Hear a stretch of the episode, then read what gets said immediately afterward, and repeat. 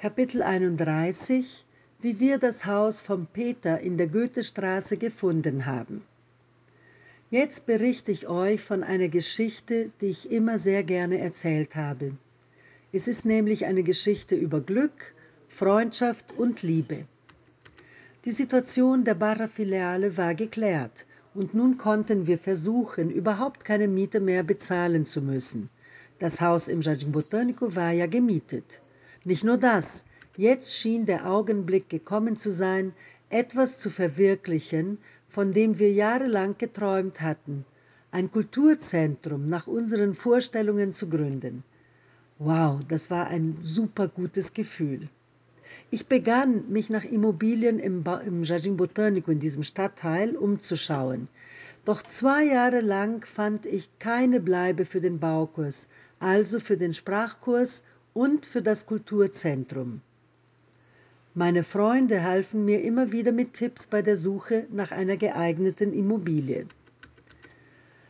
Ich war immer davon ausgegangen, dass der Jardin Botanico für unsere Zwecke das richtige Stadtviertel ist, sozusagen das Gesicht des Baukurs. Jadis riet mir zwar, andere Möglichkeiten nicht von vornherein auszuschließen, aber ich war total auf den Jardin Botanico fixiert.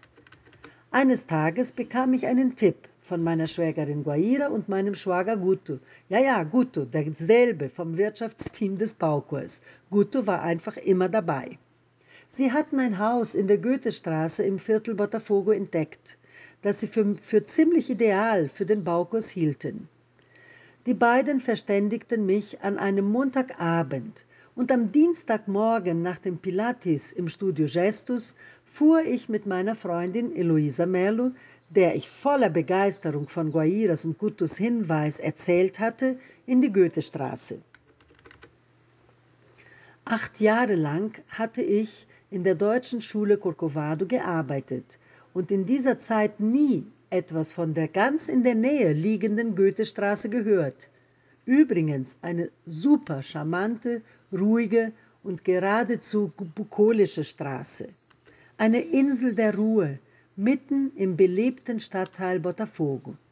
Ein unglaublicher Ort, in den ich mich auf der Stelle verliebte. Das Haus selbst befand sich in einem bedauernswerten Zustand.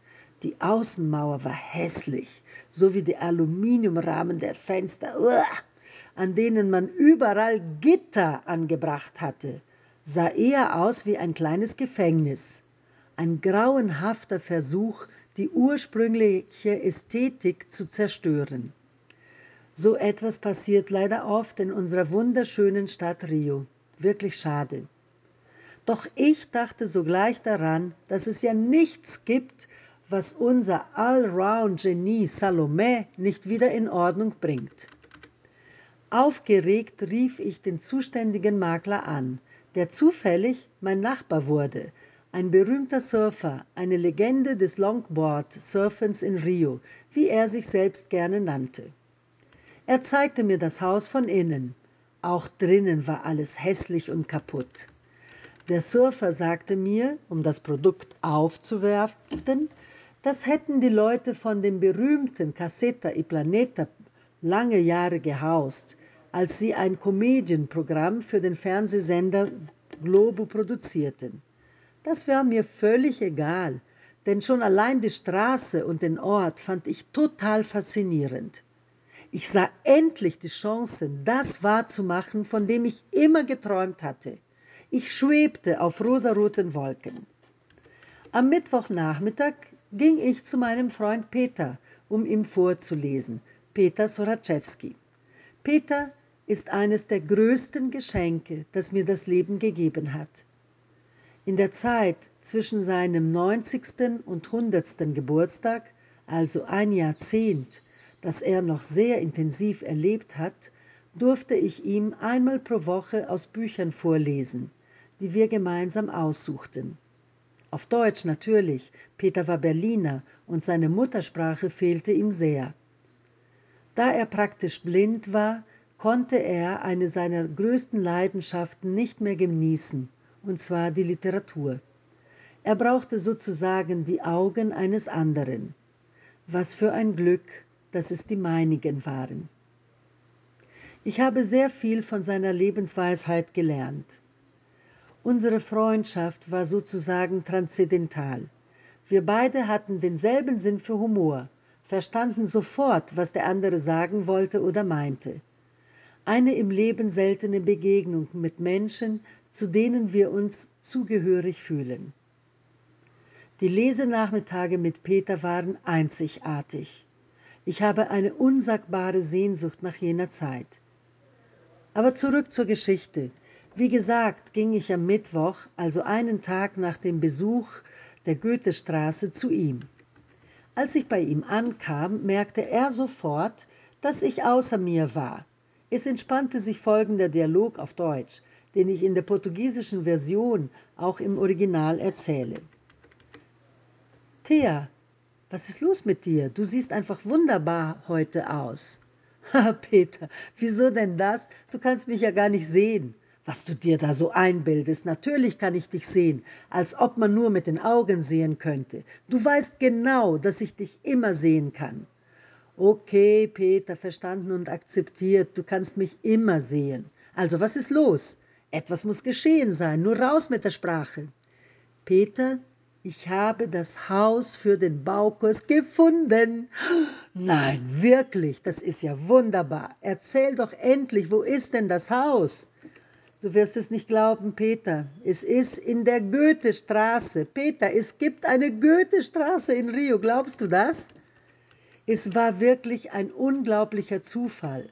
Das Haus lag in der Goethestraße und wir lasen gerade den zweiten Teil des Faust. Und dann behauptete er auch noch, also Peter behauptete, dass er die Straße kannte. Ich sagte daraufhin, ha, du bist ein Besserwisser, diese Sprache kennt doch diese Straße kennt doch niemand. Jahrelang hatte ich ganz in der Nähe gearbeitet und nie von der Goethestraße gehört. Doch er bestand darauf, sie zu kennen, da er dort einige Jahre zuvor eine Immobilie erworben und sie an seinen Enkel Thiago weitergereicht hatte. Thiago suchte ein Haus, um eine Musikproduktionsfirma zu eröffnen. Wenn ihn das Gedächtnis nicht trügen würde, so Peter, dann beabsichtigte sein Sohn Antonio Claudio, die Immobilie wieder zu verkaufen, da sie Thiagos Plänen nicht entsprach. Peter insistierte, ich sollte mir da auch sein Haus anschauen. Ich weigerte mich standhaft und sagte immer aufs Neue, ich hätte bereits eine Immobilie gefunden, ich wäre doch in mein neues Haus verliebt. Ich würde mir kein anderes ansehen. Im Grunde wollte ich mir wirklich nichts anderes mehr anschauen und außerdem denke ich, soll man mit Freunden keine Geschäfte machen. Peter lenkte widerwillig ein. Als ich wieder nach Haus kam, hörte ich das Telefon. Das Klingeln wollte nicht aufhören. Peter war am Apparat. Thea, Thea, das Haus, das du gefunden hast, das ist mein Haus. Du wirst mein Haus kaufen müssen. Ja, das Haus in der Goethestraße 15 war also Peters Haus. Er war überglücklich und meinte, ich würde jetzt ganz bestimmt die neue Eigentümerin seines Hauses werden. Diese Information war wie eine kalte Dusche für mich. Ich wollte doch mit Freunden keine Geschäfte abschließen. Sowas kann so oft schiefgehen und ich wollte Peter auf keinen Fall verlieren. Das ist eine immer komplizierte Sache. Ich bin da außerordentlich skeptisch und dann beschloss ich, meine Freundinnen Renata Sora und Deborah Evelyn bzw. Peters Tochter und Enkelin anzurufen. Die beiden beruhigten mich und meinten, ich sollte mir keine Sorgen machen. Peter wäre Unternehmer, ließe sich bei seinen Geschäften nicht von Gefühlen leiten und würde mir nichts für, eine Freund, für einen Freundschaftspreis verkaufen. Bon, ich war erleichtert. Die Verhandlungen verliefen allerdings nicht so locker. Ein Interessent hatte Antonio Claudius Preisvorschlag akzeptiert und mein Angebot lag darunter. Ich fügte mich in mein Schicksal, man kann im Leben nicht immer Glück haben. Aber ich rechnete nicht mit Peters Sturheit. Er war ein Trotzkopf und wollte unbedingt, dass ich sein Haus erwarb.